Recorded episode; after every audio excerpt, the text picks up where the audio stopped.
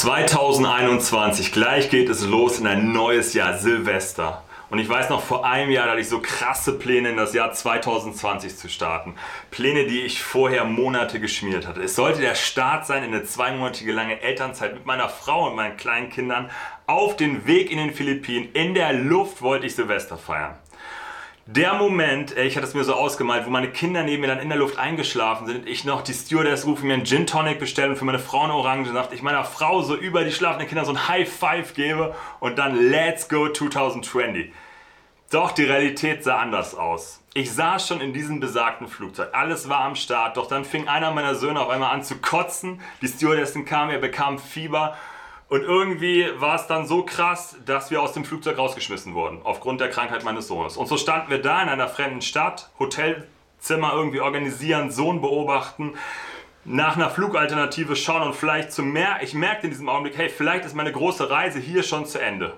Und wir kommen gar nicht dahin. Und weil unsere Wohnung untervermietet war, ging in mir so das Szenario in meinem Kopf hoch, hey, vielleicht bedeutet das die nächsten Monate, die zwei Monate, im Keller meiner Eltern zu wohnen. 2020. Das war kein schöner Start für mich. Wie war dein Start in dieses Jahr? Was war deine Hoffnung für das Jahr 2020? Wie war dein Jahr? Eine Sache weiß ich, das Jahr 2020 ist gleich Geschichte und es ist vorbei und was Neues kommt.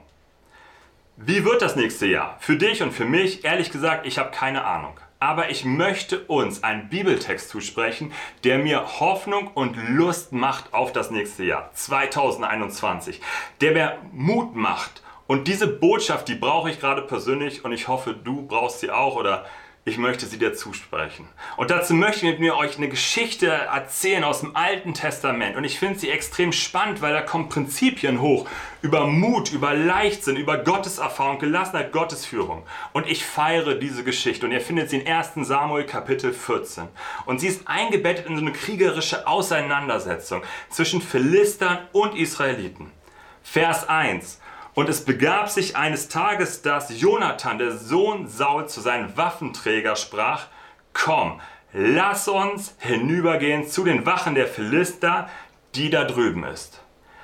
Irgendwie bekommt Jonathan diesen Impuls, zu diesen feindlichen Wachen zu gehen. Wie er diesen Impuls bekommen hat, das lesen wir leider nicht. Aber wir wissen im Kapitel davor, dass es schon einige Auseinandersetzungen zwischen diesen zwei Fronten gegeben hat und er folgt diesem Impuls. Er startet etwas. Aber sein Vater, den sagt er nichts dazu. Kapitel äh, Vers 2 und Saul aber saß am Rand des Gebietes von Gibea unter den Granatapfelbaum, der in Mikron steht. Und das Volk, das bei ihm war, zählte etwa 600 Mann. Saul saß sozusagen dort, wo es sicher war, in seiner Komfortzone, im Schatten eines Granatapfel, Granatapfelbaums, relativ sicher von Soldaten umgeben. Und vielleicht war das genau der Grund, warum Jonathan auch nicht zu seinem Vater ging und ihn von dieser Idee berichtete. Weil er ihn vielleicht aufgehalten hätte, wo man sich in Bewegung setzen will und Leute um einen herum irgendwie im Sessel sitzen. Da findet man da oft keine Motivation oder keinen Rückhalt zu sagen, hey, geh vorwärts. Weil es wirft auch für die, die dort sitzen, erstmal Fragen aus, hey, warum gehst du jetzt los und warum bleibst du nicht eigentlich bei uns? Und es wird auf einmal unangenehm. Vers 3, da steht dann dieser Einschub, wer damals Priester war und dann auch sein Sohn und wer sein Opa war und das spare ich uns an dieser Stelle mal kurz aus. Das restliche Volk hat nicht mitbekommen, wie Jonathan weggegangen war. Und dann wird weiter beschrieben, welcher Ort das genau ist. Vers 4.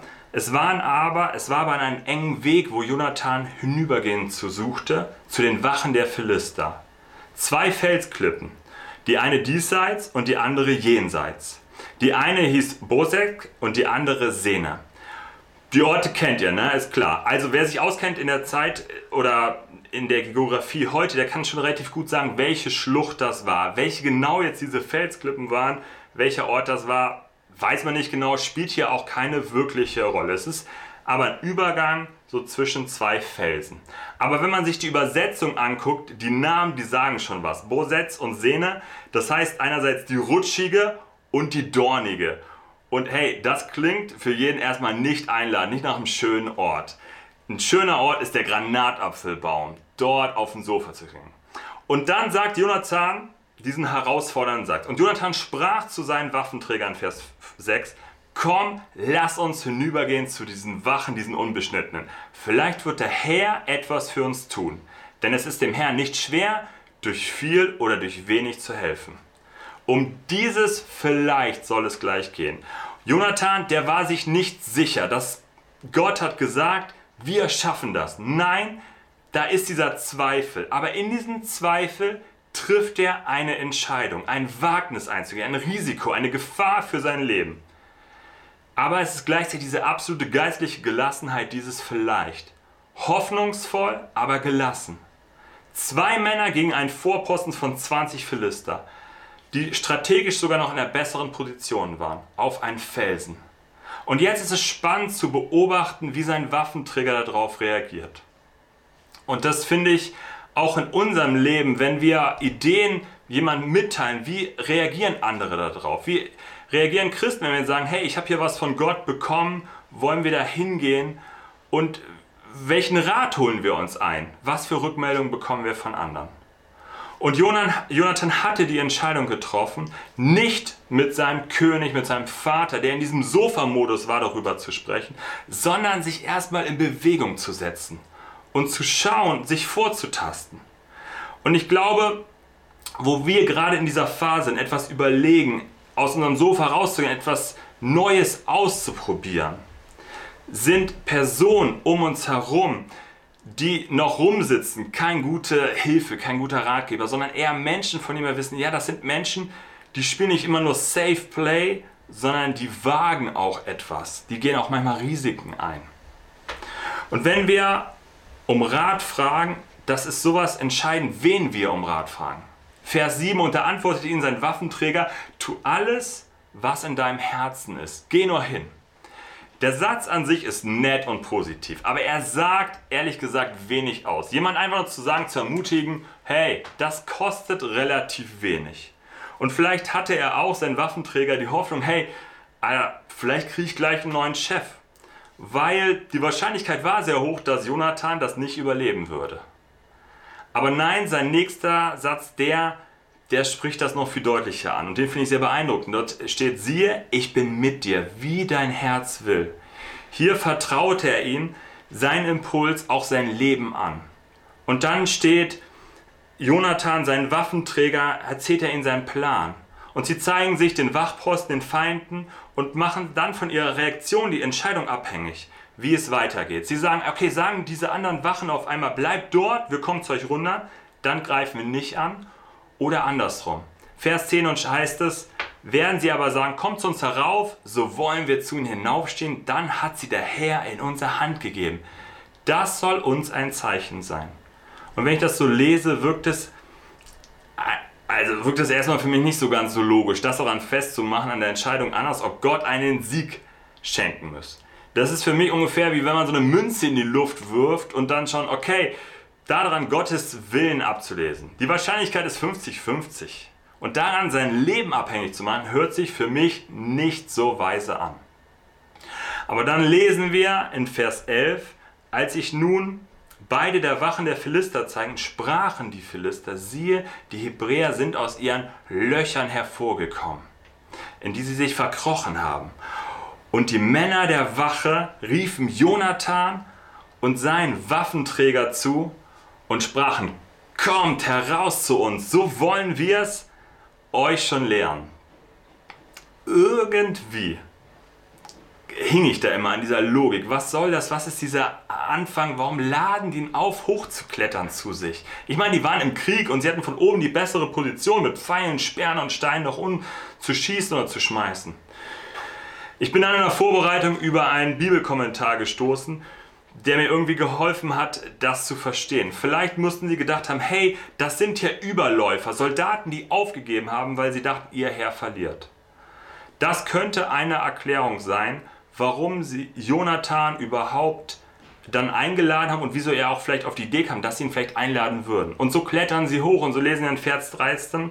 Und Jonathan kletterte mit den Händen und den Füßen hinauf und seinem Waffenträger ihm nach. Sie brauchten ja sogar ihre Hände, das heißt, es war eine schwierige Kletterstelle. Und ganz sicher eine schlechte Position, um jemanden anzugreifen oder ihn zu überraschen oder so. Sie hatten sich ja vorher auch angekündigt oder sich sichtbar gemacht.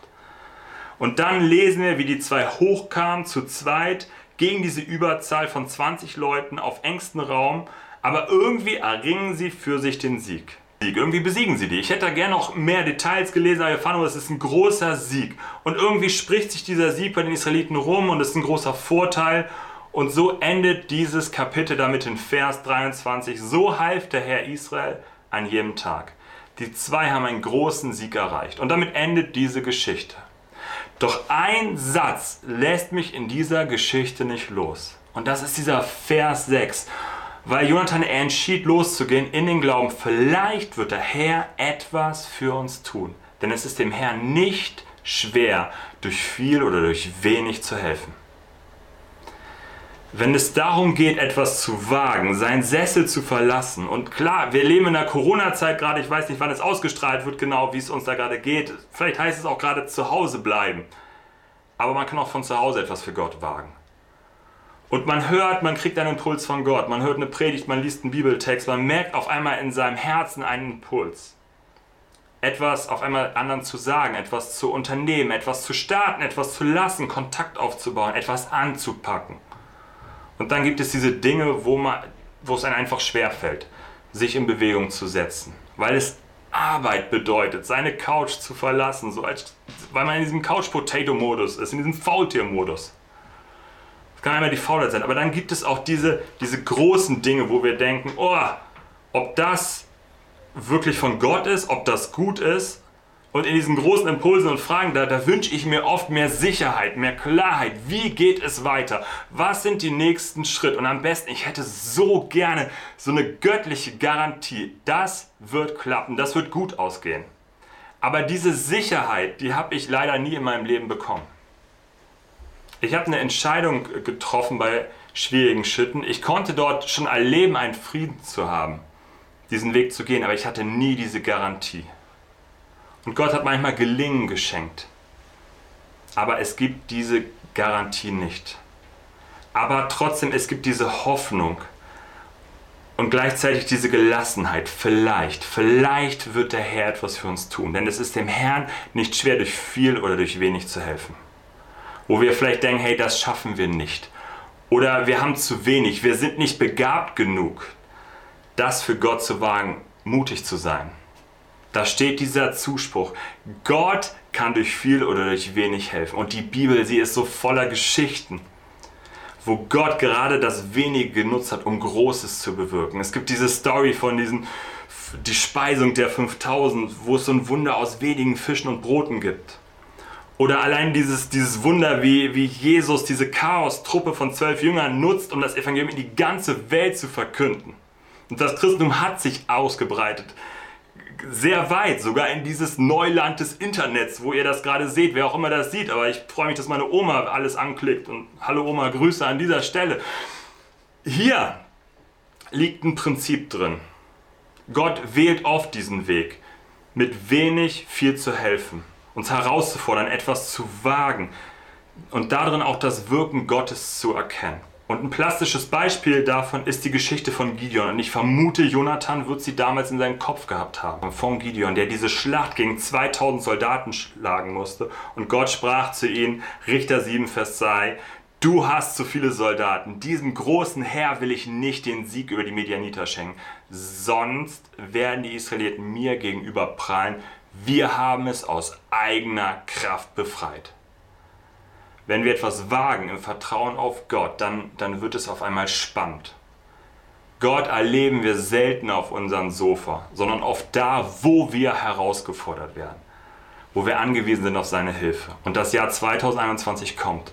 Und meine Frage an dich ist, welchen Impuls trägst du schon länger mit dir rum? Was willst du wagen für ihn? Wo stehst du gerade in einer Situation, wo du herausgefordert bist? Wofür brauchst du gerade Mut? Vielleicht wird der Herr etwas für uns tun, denn es ist dem Herrn nicht schwer, durch viel oder durch wenig zu helfen. Amen. Gott segne dich in dem nächsten Jahr.